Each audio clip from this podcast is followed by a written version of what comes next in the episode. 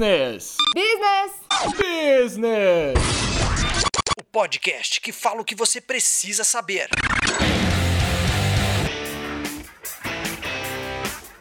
E está no ar mais um Business com João Kitses. Eu não tenho coragem de abrir o site da minha corretora. Alguém tem? Especialmente em tempos de corona? Eu parei, não, não tenho mais coragem. Estamos também com Natália Rubio. Eu duvido vocês tirarem meu dinheiro da poupança. Ó, eu também duvido, viu? Eu tô tentando fazer isso há 12 anos. Eu, eu ainda não consegui. Depende, tem dinheiro na poupança? Mas se não tem, aí realmente. Tem dinheiro, ó, tem dinheiro. Quem guarda tem. Tem 10 reais. Uh, bom, e hoje, bom, primeiro eu vou explicar que estamos com convidados especialíssimos, apresentar eles primeiro. Uh, o primeiro que nós vamos falar é o Henrique Chan. Olá pessoal, muito prazer. Boa, estamos também com o Luiz Ábido. Fala galera, é hoje que vocês aprendem a ficar ricos, hein? Ó, aí Olha sim, só, aí que promessa, hein? É, então, prometeu isso na internet é um grande erro, né? Depois vão cobrar. Não dá nem pra usar de caça-clique. É só é. primeiro. Não é assim que funciona? Bom, é o seguinte, a gente tá aqui gravando é, esses episódios, vai ter uma nova série do business que vai falar só de finanças pessoais. A gente vai testar este modelo novo, vamos ver se vocês vão gostar. É importante que vocês, ah, vocês abelhudos, falem pra gente se vocês estão gostando desse modelo novo. A ideia é serem episódios um pouco mais curtos do que o- os habituais. Né, vocês já sabem que a gente grava uma média de uma hora em nossos programas. A ideia é que sejam mais curtinhos para vocês terem mais business durante o seu mês, durante a sua quarentena. Ah, todas as- toda essa série aqui vai ser só sobre finanças pessoais, então a gente vai falar um pouquinho sobre finanças pessoais em cada episódio. E hoje a pauta vai começar respondendo, ou a gente vai tentar responder a pergunta do o que é ter saúde financeira, né? Vai falar um pouquinho do valor do dinheiro, não importa quanto você ganha, se você tem que poupar, o que você tem que fazer para você se guiar aí e ter uma ideia desse universo. Uh, antes da gente começar a pauta, vocês também já estão acostumados, nossos ouvintes de há muito tempo, de ouvirem os recadinhos para os abelhudos. Então, aquela coisa, né? Você que gosta do nosso trabalho pode nos ajudar a continuar ele e sem pagar nada, indo lá no iTunes, dando cinco estrelas, compartilhando para os amigos, comentando nos episódios e nas nossas redes sociais. Nós estamos lá no Instagram, você já sabe, Business Podcast. Business se escreve um pouquinho diferente, é B-U-Z-Z-I-N-E-S-S. E se por acaso você caiu aqui de paraquedas a primeira vez que você está ouvindo o Business ou um, um podcast, primeiramente seja muito bem-vindo. Aqui nós falamos o que você precisa saber para sair da colmeia com novas ideias para novas discussões. Então, muito bem, para a gente começar essa pauta, primeiro vocês já conheceram o Luiz e o Chan, mas vamos falar quem que são eles na fila do pão, né? Então vamos lá, Lu, da onde você veio e por que, que você tá aqui, cara? Meu nome é Luiz Ábido, já trabalho nesse mercado financeiro já faz quase 15 anos. Trabalho em corretoras institucionais, faço projetos de tecnologia em corretoras de varejo. E trabalhei um tempo aí com com meu querido amigo Henrique Chan e também como consultor financeiro, é, em que a gente tentava justamente trazer uma perspectiva diferente aí para as pessoas, que é uma coisa muito carente no nosso país, né, de educação financeira. E como tem tudo a ver com o meu trabalho, né, só que eu sempre trabalhei do lado das corretoras, né, eu tive, consegui ajudar bastante, ter uma perspectiva que me ajudou a chegar aí nos objetivos das pessoas e também das corretoras, porque eu conheci melhor os clientes. Não, muito bom, já viu que tem um pouquinho de credencial, Luiz. E você, Henrique? A gente já sabe que você trabalhou aí com o Luiz, que ele já deu esse spoiler, mas da onde você veio, Chan? É, fala pessoal, muito prazer novamente. É, eu sou economista de formação e trabalho com educação financeira, com planejamento financeiro pessoal há mais de quatro anos. Então eu gosto de dizer que eu estou ali na linha de frente, né? De entender as pessoas, escutar as pessoas, entender as dores, da onde que tem problemas e aí trilhar os maiores caminhos possíveis e inimagináveis para a gente melhorar essa relação com o dinheiro aí, que é um pouco do spoiler do que a gente vai falar hoje. Tô certo, Bruno? Não, legal, cara, é isso mesmo. Vamos lá, então. Então, assim, para a gente começar a falar sobre é, finanças, né, finanças pessoais, acho que a pergunta que não quer calar é o que é finanças, por que, que é legal, o que, que é ter saúde financeira, né? O que, o que, que me faz saudável financeiramente? Acho que é sempre legal começar se a gente tem algum parâmetro com a nossa própria saúde, né? O que, que tem de termômetro para saber se eu tô minimamente saudável, né? É algum exame? É alguma ida a algum especialista? Na parte das finanças não é nada diferente disso, né? Se a gente sabe minimamente, né, alguns sinais sobre a nossa vida financeira, né? Pô, será que eu gasto mais do que eu ganho? Será que no mês a mês eu fico no zero a zero? Ou será que eu ainda estou numa situação um pouco mais reversa, que eu gasto mais do que ganho e o dinheiro vai para um lugar muito comum e muito difícil de encontrar, que eu gosto de dizer que é o buraco negro. Ele vai para lá, é ele vai para lá e a gente não sabe como que vai, quanto que vai, para onde vai. Eu sei que eu recebi dia 5 e dia 6 não tem mais dinheiro. E agora, né? Que que faz, como é que a gente faz com isso? Então, para falar de saúde financeira é muito legal entender principalmente primeiro esse, esse primeiro cenário muito mais amplo, né? Como é que uhum. eu tô aí? Será que eu gasto mais do que eu ganho? Qual que é, qual que é a minha situação atual? Sim. E vocês têm alguma dica para você fazer isso? Como, como que eu sei, né, o quanto para onde meus gastos estão indo? Como é que eu começo a controlar isso? É, então eu acho que o importante é você ter boas práticas, né? É, é você saber, é você ter noção o, o, quanto você você sabe o quanto o, qual é o seu custo, né? Quais são os meus gastos, né? E quais são os seus consumos, né? Quando eu falo quanto eu custo, né? O, o que eu preciso para viver, né? A gente tem que começar a separar um pouco as, as, as categorias dos custos que eu tenho, os gastos que eu tenho, né? E, e, precisar ter visibilidade, porque um dos maiores problemas que faz você ter uma, vamos dizer, uma doença, né? Que seria o contrário de uma saúde financeira, né? Você se sente doente uhum. financeiramente. É a sua, na verdade, é a sua falta de autoconhecimento financeiro, né? E, uhum. e, ou seja, se você tem uma noção muito clara e você consegue botar isso no papel, exatamente como eu falo. Quando você não tem muita maturidade, que é um outro conceito muito interessante, é interessante você ter algumas ferramentas para você te ajudar né? A gente vai, pode entrar isso mais um pouco no detalhe, mas se você, por exemplo, isso pode ser um caderno, pode ser uma planilha, pode ser aplicativos, né? Mas se você consegue no começo, já que se você não tem hoje esse controle, usar esses negócios para você entender o, o, que você é, ter um autoconhecimento financeiro, fica muito mais fácil para a gente dar os próximos passos que a gente vai falar. E como, conforme você vai ganhando maturidade sobre isso, você vai se entendendo melhor, às vezes você nem precisa ter é, controles tão rígidos, tão excessivos. Você já tem uma noção básica de quanto você pode gastar em cada coisa. Mas, obviamente, não acho que você vai fazer um mês, dois meses de controle e aí você não precisa fazer mais. Uhum. A ideia é que com o tempo aquilo começa a ficar um pouco automático na sua cabeça e hoje em dia a gente tem muita tecnologia para ajudar. Né? E eu vejo muito, Lu, é, que às vezes as pessoas vão muito na dor mesmo, né? Porque assim, essa parte de você começar a olhar a sua vida financeira, é, de uma maneira, pelo menos eu vou, vou falar uma percepção que eu tenho, eu falo, assim, eu trabalho com o mercado financeiro, você vê que é sempre muito na dor que a pessoa começa a olhar a conta, fazer conta. Não existe uma cultura uhum. da gente desde sempre, sabe? Bom, desde o primeiro salário você começar a entender como que controla isso, ou desde uhum. a primeira hora que você tem uma responsabilidade para tomar conta. Vocês acham que isso é uma cultura do brasileiro? É uma cultura do ser humano? E se isso está mudando ou não? É, bom, falando um pouco do que o Luiz, o Luiz trouxe, né? Acho que um ponto de partida inicial para responder a sua pergunta, Nath, e para complementar a fala do Luiz, é, o ponto de partida mesmo é da relação minha, né, no, no âmbito individual, com o meu dinheiro, né? Essa relação, ela é muito dura. Essa relação, e aí, falando pela sociedade brasileira mesmo, né? A gente não fala sobre dinheiro, né? é uma coisa muito tabu. Hoje a gente pode falar mais sobre a questão de drogas, hoje a gente pode falar sobre uma questão de sexualidade, hoje a gente pode falar sobre futebol, talvez política não, porque pode dar algum tipo de problema atualmente. Mas falar sobre dinheiro é uma coisa extremamente difícil, né? Principalmente no âmbito familiar ou até no âmbito de casal.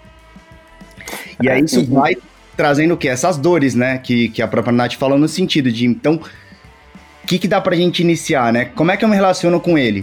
Qual que é o enfrentamento que eu tenho que ter, né? Acho que é, é um processo muito da sensação de reconhecer isso e saber, poxa, eu sei quanto que eu ganho, pode ser simples nessa fala que eu tô dizendo, mas já tive diversas pessoas, diversas pessoas com qual eu acompanhei, que elas não sabiam nem quanto se ganhava. Se você não sabe nem quanto você ganha, parte do pressuposto para ser muito mais difícil de saber quanto que você gasta.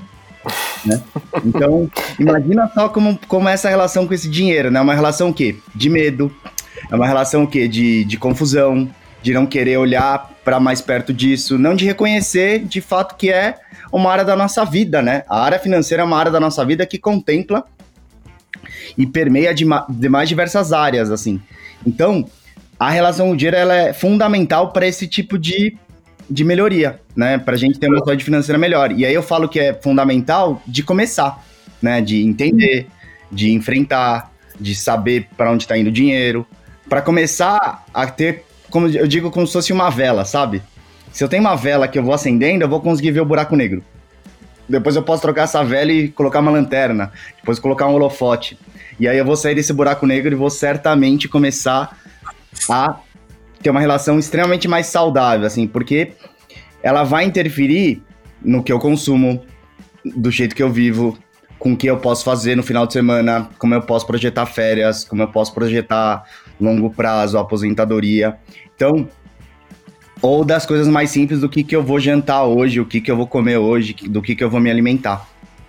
É, a nossa, nossa relação com o dinheiro é tão obscura que o único assunto no emprego que você não se fala é quanto cada um ganha. Isso é muito bizarro, né? Então, a gente tem muita dificuldade em falar quanto que ganha, como que ganha, como que gasta. É, e a gente tem no emprego, na família, com a esposa, com o marido, com os filhos. Tudo isso é muito difícil sempre falar em dinheiro, né? Mas a, a pergunta que eu ia fazer para vocês é, tá, é, é, a gente tem essa dificuldade, mas qual que é a importância de se falar disso de forma aberta? É, por que não simplesmente viver uma vida carpe diem e sair gastando loucamente? É, falar mais sobre isso vai tornar esse assunto mais à tona, vai tornar essa, esse, esse tema muito mais fluido e vai ser muito, mais, muito mais fácil com que você tome melhores decisões financeiras, né? Ou até mesmo que você saiba que você está tomando ou fazendo, cometendo algum deslize, que todo mundo é, é pode, pode, pode acontecer com todo mundo algo, algo desse sentido, mas é que acaba que fica muito mais claro o que você pode fazer e o que você não pode fazer ou não deveria fazer, né? Porque eu trago uma, um conceito que é bastante legal, né? Que o, li, o, o dinheiro ele é um recurso escasso e limitado. Por conta disso, tomando isso como premissa, é, vai acontecer que, que por mais que eu tenha todo o dinheiro, eu tenho que ter todo o dinheiro do universo para realizar tudo que eu quero realizar. Então acaba a gente colocando o quê? Alguma limitação para a gente realizar experiências, planos, objetivos, né? Então acaba trazendo nessa situação e é, e é muito legal tem um livro chamado Escassez. E esse livro conta bastante o conceito de escassez, né? E aí ele vai, ele tem bastante uma pauta a respeito dessa situação, dessa limitação por parte do dinheiro em si, né? Essas armadilhas que, que a gente fica nesse looping, nessa questão, ah, só só tô gastando, meu dinheiro não sei para onde vai, e aí acaba no começo do mês e eu já fico devendo e por aí vai. E eu vejo também um ponto é, com, esse, com essa história do João, né? Até mesmo não só o tabu de falar quanto você ganha, né? Mas a, ninguém sabe o quanto vale, né? Acho que também tem um lance do dinheiro que a gente não sabe quanto, modo de falar, a gente vale. Então, na hora de você pedir um aumento, uma promoção, ou até mesmo negociar no mercado, vou falar um pouco nessa hora de, de pandemia e tudo mais, assim, como é que você negocia, né? Como é que você sabe o quanto que aquele seu trabalho vale? Como é que você chega e pede um salário, negocia? Então, também existe essa relação, né? Com, com essa parte do emprego, né? Vocês, identificam muito isso quando vocês fazem consultoria e tudo mais? É, a gente entra agora numa, numa esfera de economia comportamental, né? É, ou seja, qual que é o real valor do dinheiro, né? E, conforme, e, exatamente, conforme você vai deixando esse assunto entrar um pouco mais na sua vida, você começa a fazer algumas, é, algumas reflexões sobre o, o que realmente, o, qual, qual o, valor que o dinheiro te traz e o quanto ele te custa, né?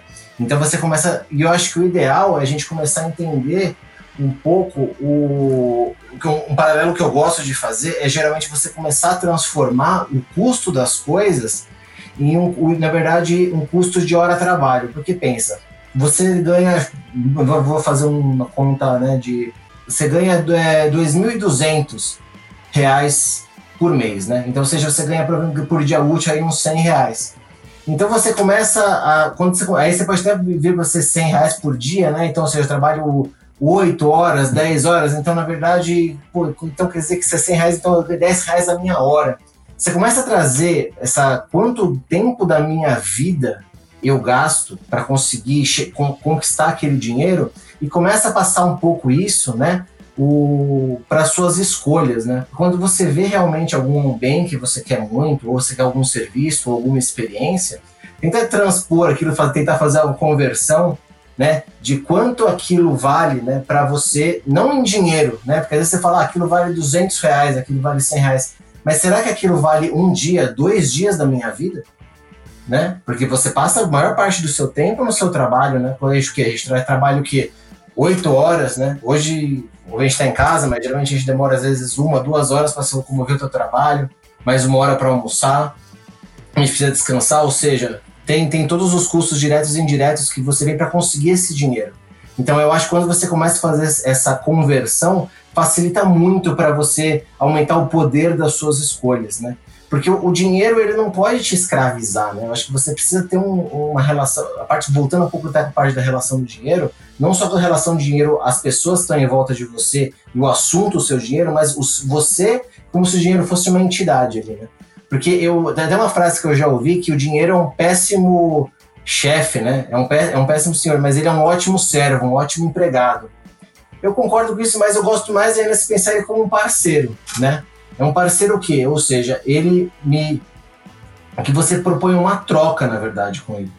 Porque você dá o seu tempo, né, da sua vida, através do seu trabalho, dos seus esforços, e ele te devolve é, meios de você dominar né, a sua vida, você ter recursos para passar a sua vida e também conquistar as coisas que você quer, os seus sonhos, os seus bens, ter uma vida feliz, né? Então eu acho que quando você tem essa relação com o dinheiro e você começa a ver ele como um parceiro para você chegar, e não e você não só que você tem que ter, não pode ficar escravo dele, né? Você precisa realmente ter ali, então volta à questão do autoconhecimento, assim, você se você conhece ele, como você se relaciona com ele, com certeza você vai conseguir tirar o melhor dele e fazer ele trabalhar para você e até ser o seu parceiro nos seus sonhos.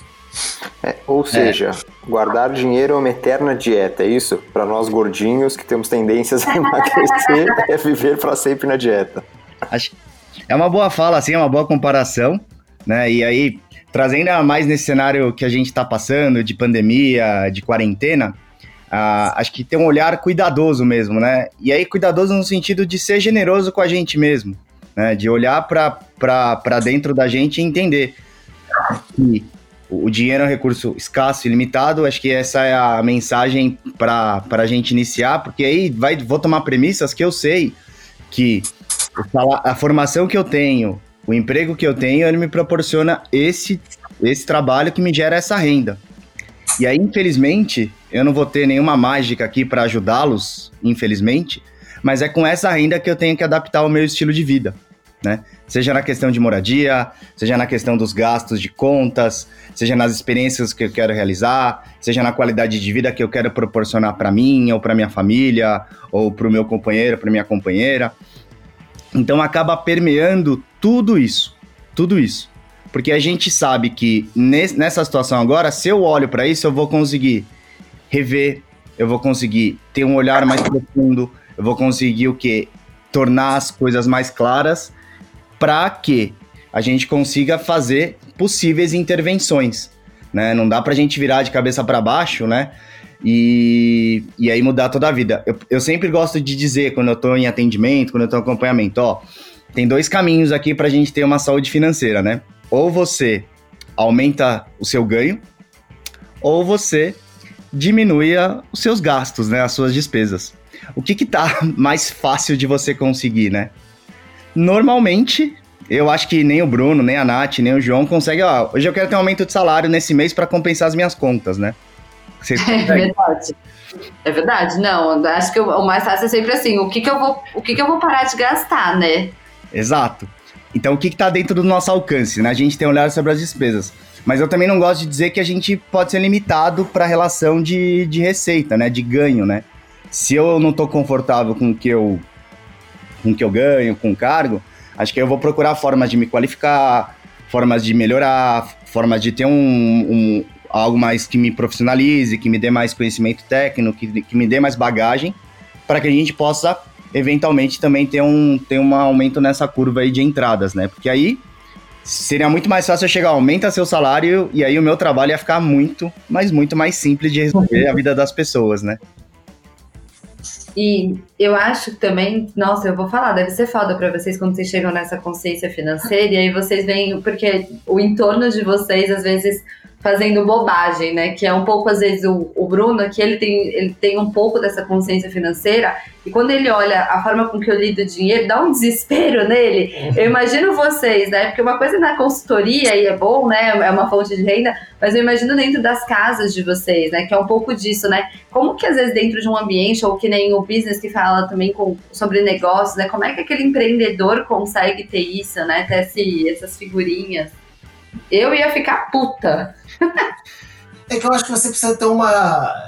Você precisa, assim, eu tenho até aquele conceito do carpe diem, né, que você falou, né, que é do eu presente, né, eu, eu, eu tenho que curtir agora o presente e tal. Aí quando você fala, ah, eu vou comprar isso aqui e dane-se, vai, isso é problema do eu do futuro, né. Mas é engraçado que sempre tem o eu do passado te fudendo, né. Então você precisa, precisa começar a ter uma, uma relação, tipo, que você precisa pensar em sempre no, no, o que eu posso fazer hoje assim você fala ah isso eu vou ter que pagar aquilo mais para frente então será que eu não posso pensar um jeito melhor né de me planejar de conseguir as coisas que eu quero e não adianta falar que nossa aqui em casa as finanças são perfeitas eu tenho 100% do controle do que eu quero é, isso não existe né tipo é, é uma utopia quando a gente está na consultoria a gente está dando uma visão externa né? que é muito mais fácil do que você falar. E quando você não está no eu, né, é muito mais fácil. Aí é o problema do, do terceiro, é muito mais fácil adaptar. A gente sabe a realidade como é que é. Mas é questão de você começar a pensar, né? De como você, o seu do passado, como ele não pensava em você o que está acontecendo hoje, como você não está pensando no, no, seu do futuro. E aí quando você começa a colocar na terceira pessoa, fica muito mais fácil de você se ajudar. É, o, o que o Abdo falou é muito legal, porque a gente sempre tem situações de que eu mereço. Então, Hoje, eu, hoje a Nath viu lá, hoje eu mereço essa brusinha. Hoje o João falou, hoje eu mereço essa cerveja artesanal. O Bruno chegou e falou, hoje eu mereço esse hambúrguer. Porque eu mereço. E foi porque eu mereci, mereci, porque eu tive, sei lá, um trabalho. E hambúrguer, hambúrguer é um problema para mim, hein, Cham? Porque eu mereço muito hambúrguer. Esse é meu problema. Eu vou ficando mais pobre e mais gordo. então, hoje tem sempre uma situação na qual eu mereci. Né? Então, esse, esse merecimento é uma forma que eu gosto de dizer que é uma compensação de algum desconforto que a gente teve com alguma situação do dia, do momento, etc. Sei lá. Outros exemplos, ah, não tive um dia bom no trabalho, não tive um dia bom no meu relacionamento. E aí vai, vai acaba indo para onde isso, essa compensação? Pro dinheiro.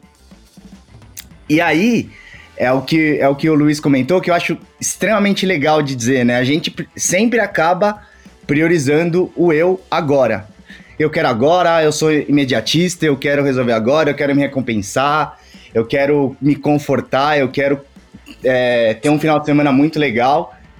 Só que existe o eu futuro, né? E por mais que a gente só se vive uma vez, por mais que a gente diga ah, que para que, que eu vou guardar dinheiro lá para frente, é muito claro que a gente está vivendo mais, a gente como ser humano, a expectativa de vida nossa está aumentando cada vez mais, e a chance de você viver mais é muito maior do que você é, ter a vida interrompida. Né? Então, eu sempre gosto de dizer, tem que, com, tem que sempre utilizar, eu vou separar para o meu eu futuro. Né? Eu vou deixar um pouquinho lá para frente, nem que seja um pouquinho no começo, depois eu vou equilibrando, mas o importante é aquele estalo né? De eu entender que o eu futuro vai faltar. E se não for eu que vou que juntar, né? Porque eu acredito que nenhum daqui da gente tá falando é rentista, tem uma herança aí gordinha para não ter que se preocupar, né? Então, o eu futuro ele começa a ficar na frente, mas é muito legal assim a discussão de, sobre isso. Ah, tem um brigadeiro na sua frente e tem uma maçã. Você vai preferir o quê? Cara, o brigadeiro. O brigadeiro tá aí na hora, tem açúcar, tem glicose, ele vai durar, ele é mais rapidinho, eu como ele agora, ele vai pro meu presente. Só que, poxa, essa maçã, ela tem muito mais energia pra lá, pra no final do dia, pra, pra matar minha fome, que vai me, vai me, vai me tornar isso mais, mais forte, mais saudável no, nesse, nesse, nessa linha temporal que eu disse. Falei e que aí, é eterno dieta? É melhor o brigadeiro, é melhor o hambúrguer, é melhor a brusinha, é melhor o sapato, é melhor tudo. Nada do que a gente não consegue ser palpável, né? Porque o futuro é muito distante, né? Tá muito distante da nossa realidade, assim. Bom, inclusive, falando desse, dessa questão do brigadeiro que o Chan falou aí, existem testes que fazem com crianças, não sei se vocês já viram, tipo, que colocam um brigadeiro ou um doce qualquer na frente da criança e fala, tipo, ó, se você não comer agora, daqui, sei lá, cinco minutos, você vai ganhar dois brigadeiros. Só que normalmente a criança vai lá e come, ela não resiste, né? Porque é muito esse ímpeto do ser humano. O ser humano é muito imediatista, né? Ele quer o resultado agora e não vê o futuro. Mas a nossa ideia aqui é convencer vocês, abelhudos, que o futuro vai ser melhor se vocês ouvirem todos os episódios dessa nova série sobre finanças pessoais. Então, esse primeiro episódio eu falei lá no começo, ele vai ser mais curtinho, ele tá acabando agora e daqui a pouco a gente lança uma nova, um novo capítulo, né? Uh, então, muito obrigado a todos que ficaram aqui ouvindo. Não esquece de ir lá no nosso Instagram compartilhar, comentar se vocês gostaram desse novo formato mais curto. É, Chan, Luiz voltam para o próximo programa. Muito obrigado pela participação dos dois. E nos vemos no próximo episódio, não é mesmo, abelhudos? Até o próximo e tchau!